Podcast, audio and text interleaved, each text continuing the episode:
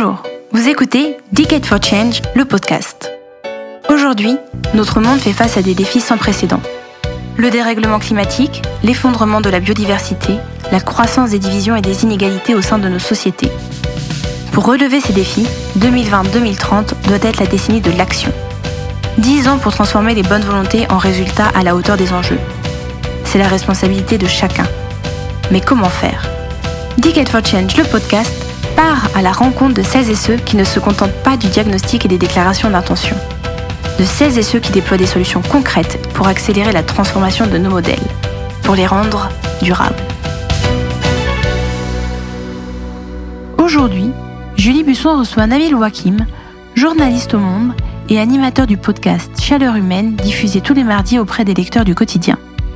Avec nous, il discute du défi des médias à s'emparer des questions liées au climat et à la transition environnementale. Bonjour Nabil Wakim. Bonjour. Vous êtes journaliste au Monde en charge des sujets euh, énergie et climat. Vous avez créé en 2022 un podcast Chaleur humaine dans lequel vous recevez euh, des experts pour aider à comprendre les enjeux et trouver des solutions aux défis climatiques. Un processus de compréhension des causes, des problèmes mais aussi des solutions.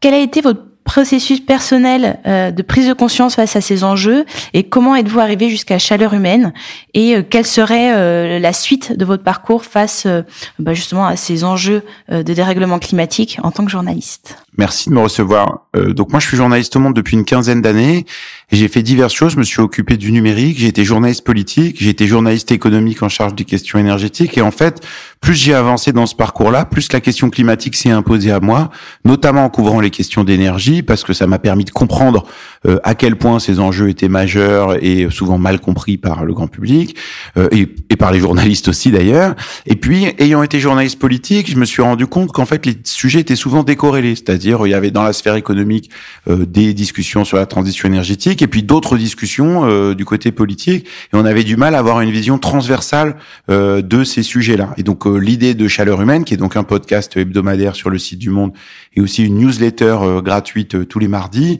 euh, c'est d'essayer d'aborder ces questions-là de manière transversale en disant bah voilà en fait la question climatique on peut pas la mettre d'un côté et dire bah, on va parler aujourd'hui du climat, demain de l'éducation, puis ensuite de l'emploi. En fait tous ces sujets-là sont nécessairement connectés. Donc voilà c'est un peu ça l'ambition de Chaleur Humaine.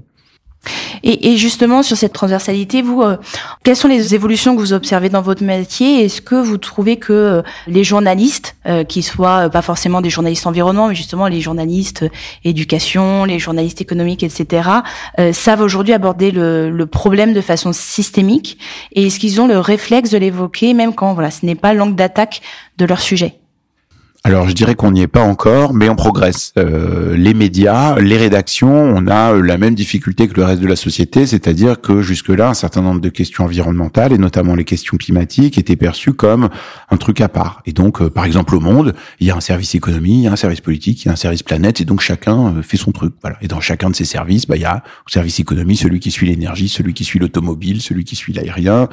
et donc, il y a cette difficulté-là qui existe, par exemple, à l'échelle d'un gouvernement. Il y a le ministre de la Transition, il y a le ministre de l'Économie, il y a le ministre de l'Agriculture, et puis euh, c'est comme si chacun menait des politiques publiques euh, différentes. Et donc il y a un défi pour les médias de dire bah, comment on fait pour euh, réinventer notre vision du monde en intégrant la question climatique comme un sujet systémique, comme un sujet transversal. Donc on y arrive mieux aujourd'hui qu'avant. le monde a lancé là plusieurs projets transversaux pour pouvoir mieux y arriver. On a aussi lancé un programme de formation interne avec bon de la sensibilisation avec la fresque du climat et de la formation avec des experts et des expertes qui viennent parler euh, devant la rédaction.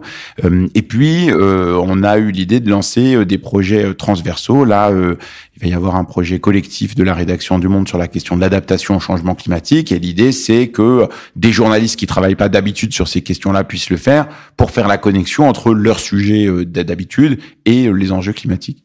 Dans, les podcasts que vous enregistrez, vous essayez d'apporter des éléments pour de compréhension sur euh, les causes euh, des dérèglements climatiques, mais aussi d'explorer des euh, pistes de solutions et des réponses. Est-ce que les secondes, donc les ces pistes et ces solutions, sont aussi audibles et écoutées que que finalement les causes des dérèglements climatiques. Oui, je dirais que c'est même le principe du podcast, c'est-à-dire c'est d'essayer de se poser la question de comment on fait et comment on essaye d'apporter des réponses. Avec euh, une petite mesure sur le terme de solution, parce qu'en fait, on voit bien que euh, dans la plupart des problèmes qui nous sont posés, face à la montée des températures, à la montée des eaux, euh, au fait de devoir sortir des énergies fossiles, changer de modèle agricole, bon ben, il n'y a jamais de solution simple, il n'y a jamais de réponse d'une seule technologie qu'il faudrait utiliser, d'une seule pratique qu'il faudrait généraliser. On voit bien qu'en fait, c'est toujours un panel de solutions, que ces solutions ne sont pas euh, ne peuvent pas être mises en œuvre du jour au lendemain, et donc c'est un processus. Et donc souvent la discussion tourne autour de ça et de dire bon bah en fait comment on fait, par quelles étapes il faut passer, combien ça va coûter, euh, voilà. Et donc euh, il est évident que euh, je, les gens qui écoutent le podcast et même plus largement la discussion dans la société, elle est aujourd'hui beaucoup sur euh, comment faire. Et c'est ce débat-là qu'il faut arriver à mener. C'est-à-dire, euh, aujourd'hui, il y a un consensus scientifique mondial sur le fait que le changement climatique est un risque existentiel majeur pour l'humanité, pour notre avenir. Bon, maintenant, la question, c'est comment on fait pour y répondre. Et il y a ce consensus scientifique, mais on le voit, il y a quand même aussi beaucoup une montée euh, du euh, climato-scepticisme, notamment euh, sur les réseaux sociaux. Est-ce que, alors vous, les, audiences que vous avez sont convaincues, puisque justement elles cherchent des solutions sur le comment faire, mais est-ce que vous, vous observez en tant que journaliste bah, cette montée en puissance du climato-scepticisme dans, dans l'opinion? Et quelles sont selon vous les tendances qui freinent les changements de système? Et qu'est-ce qu'on verra émerger après le climato-scepticisme, le rassurisme, le technosolutionnisme ou, euh, ou le fatalisme. Alors le climato-scepticisme reste relativement stable dans l'opinion en France et euh, c'est plutôt euh, mieux, on va dire avec des grands guillemets, que dans un certain nombre d'autres pays, notamment aux États-Unis, où on voit bien qu'il y a une polarisation très grande du débat politique, où grosso modo on a des républicains massivement climato-sceptiques et des démocrates qui pensent que le climat est très important c'est peut-être le danger qui nous guette en France et en Europe, c'est que dans un certain nombre de pays européens, on voit le débat se structurer un tout petit peu de cette manière-là, c'est-à-dire un camp plus conservateur, euh, embrasser un certain nombre d'idées euh, climato-sceptiques, euh, ou en tout cas qui visent à minimiser l'ampleur du risque climatique, euh, et du coup une polarisation du débat qui risquerait de se structurer autour de ça c'est une mauvaise chose et je crois qu'il est vraiment important de se dire que il peut y avoir euh, une discussion avec des options différentes, des options de droite, des options de gauche, des options libérales, des options étatistes, des options de plein de manières différentes pour faire face au changement climatique, mais qu'il faut que la discussion elle se passe dans un cadre entre des gens qui ont compris euh, les recommandations des scientifiques du GIEC et effectivement, on voit qu'il y a un certain nombre de discours aujourd'hui qui sont pas des discours qui sont directement climato-sceptique au sens où on l'entend d'habitude, c'est-à-dire qui nie euh, le fait que le changement climatique soit euh, causé par l'activité humaine, mais plutôt des discours qui disent que c'est pas si grave ou des discours qui disent qu'on trouvera bien une solution. Euh, en réalité, ces discours nous font perdre du temps. Euh, le, le, débat, comme je le disais tout à l'heure, il est de dire bon bah maintenant, aujourd'hui, comment on construit une trajectoire qui nous permet de sortir des énergies fossiles, de changer de modèle agricole, euh, d'arriver à la neutralité carbone en 2050, en embarquant le plus de gens possible dans cette transition. Et donc, je crois que le risque de ces prises de position là, c'est effectivement celui de nous faire perdre beaucoup de temps. Or du temps, on en a peu parce que le processus de changement climatique, il est déjà très largement enclenché. Vous vous êtes d'abord intéressé, vous le disiez en introduction, aux enjeux euh, énergétiques, et c'est vrai que la, question est, euh, euh, est dans l'actualité en ce moment. Quel est votre constat à l'heure actuelle sur la compréhension des enjeux, sur les déterminants de la transition, ses freins, ses leviers? Quid de l'acceptabilité euh, de cette euh, transition chez les Français, mais aussi chez euh, les décideurs économiques et politiques? Est-ce qu'on est vraiment prêt à opérer cette bascule à l'échelle nécessaire et à déployer les renouvelables au rythme exigé? Je dirais qu'il y a il y a plusieurs questions en fait dans cette question. sur la question de la connaissance, je dirais qu'on progresse, mais que la connaissance d'une grande partie des Français sur les questions d'énergie et de climat reste quand même à améliorer. Euh, ça va mieux qu'il y a quelques années. Il y a des initiatives comme la fresque du climat qui a formé déjà, qui a sensibilisé plus d'un million de personnes euh, à ces sujets-là. Il y a eu euh, euh maintenant, on voit bien par exemple sur France Télévisions une initiative comme le journal Météo Climat. ça permet de sensibiliser aussi au plus grand nombre. Donc on voit que ça progresse et ça c'est une bonne chose. Mais c'est vrai que ce qui est souvent mal compris, c'est les ordres de grandeur. Et ça, ça concerne la population générale, les décideurs politiques, un certain nombre de décideurs économiques. C'est-à-dire ils n'arrivent pas à comprendre qu'en fait, euh, les changements nécessaires sont structurels. on ne peut pas y arriver à la neutralité carbone en prenant des chemins de traverse, en euh, bougeant les choses à la marge. Oui, il va falloir arrêter un certain nombre de choses. La première chose à arrêter, c'est d'arrêter les nouvelles exploitations pétrolières, gazières et les nouvelles centrales à charbon. Ça, c'est très important et pour l'instant, on n'y arrive pas. Deuxième chose à faire, c'est de baisser notre consommation et notamment notre consommation d'énergie. Et donc ça, c'est des changements structurels qui sont très importants et qui sont en fait, je pense, les plus difficiles à accepter. On parle souvent de l'acceptabilité sur la question des énergies renouvelables, sur le nucléaire, sur euh, la construction d'usines, etc. Évidemment, c'est difficile ça n'a rien d'impossible. Il me semble que le débat le plus compliqué, euh, en réalité, c'est ce débat sur la baisse de la demande, qu'on traduit souvent par le terme de sobriété, c'est-à-dire de renoncer à un certain nombre de choses. Baisser la demande, qu'est-ce que ça veut dire? Ça veut dire qu'il faut consommer moins, c'est-à-dire qu'il faut acheter moins, ça veut dire qu'il faut produire moins. Et ça, c'est des changements structurels qui sont assez importants. Ça veut dire aussi se déplacer moins, par exemple, faire moins de longs trajets en avion ou, de longs trajets en voiture.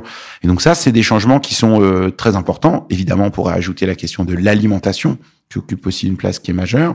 Et donc, bah, par exemple, manger euh, moins de viande de bœuf, notamment, manger moins de produits qui viennent de loin. Bon, bah voilà, ça, ça a des impacts qui sont très importants. Mais sur cette question-là, on a une expérience en France qui est très intéressante et dont je crois on tire pas assez les leçons, c'est celle de la Convention citoyenne sur le climat. La Convention citoyenne, euh, donc c'était 150 citoyens qui connaissaient pas grand-chose aux questions climatiques, qui se sont formés, qui ont formulé des propositions. Et je crois que la plus grande partie de leurs propositions, ils avaient à cœur qu'elles soient acceptables par le plus grand nombre. Et malheureusement, on n'a pas pu aller au bout de cette histoire-là puisque le Parlement et le gouvernement n'ont pas repris l'intégralité des propositions, mais c'est possible de formuler des propositions qui sont de changements structurels, on le voit par exemple sur la rénovation des bâtiments, mais en disant, bah, à côté, il faut un accompagnement qui est très important, c'est-à-dire qu'il faut des investissements publics pour faire en sorte que euh, ce soit acceptable pour le plus grand nombre. Vous euh, donnez la parole à, à, des experts, souvent avec une approche plutôt euh, académique? Ne faut-il pas aussi entendre plus souvent euh, la parole des décideurs euh, économiques et politiques qui, eux, enfin, qui se confrontent sérieusement aux perturbations entraînées par ces diagnostics scientifiques sur les modèles établis et qui acceptent d'affronter de nouveaux types d'arbitrage Alors merci de cette question parce qu'en fait c'était à la base une partie du projet de chaleur humaine, c'est-à-dire d'avoir notamment un certain nombre d'acteurs du monde de l'entreprise.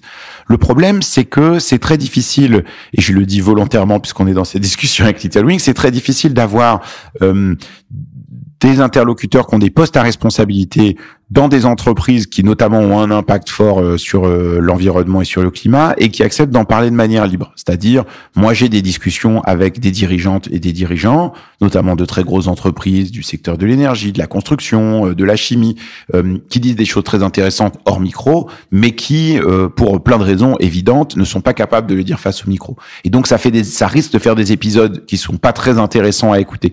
Donc il y a une vraie difficulté. Je crois que c'est un enjeu majeur aussi bien pour les entreprises que pour euh, euh, celles et ceux qui les conseillent dans leur communication, de les encourager aussi sur euh, ces sujets-là à pouvoir dire on ne sait pas. Il y a un certain nombre de choses dans notre trajectoire qui ne sont pas sûres. Voilà les sujets sur lesquels on s'interroge, et puis voilà les trucs sur lesquels en fait on n'a pas vraiment de réponse. Voilà là où on aimerait amener nos salariés, notre entreprise. Voilà comment on veut transformer notre modèle économique. Mais c'est vrai qu'aujourd'hui on ne sait pas exactement qu'on veut, comment on va le faire. Et ma difficulté, c'est que dans ces discussions-là, il y a une absence de sincérité euh, dans les dirigeantes et les dirigeants quand ils s'expriment euh, de manière publique. Et donc voilà, c'est c'est une limite. J'espère arriver à la dépasser et à trouver des interlocuteurs, des interlocuteurs au fur et à mesure que les enjeux de transition vont se faire plus prégnants, plus difficiles, qui auront aussi à cœur d'avoir ces discussions-là de manière plus ouverte. Merci Nabil Wakim. Merci beaucoup.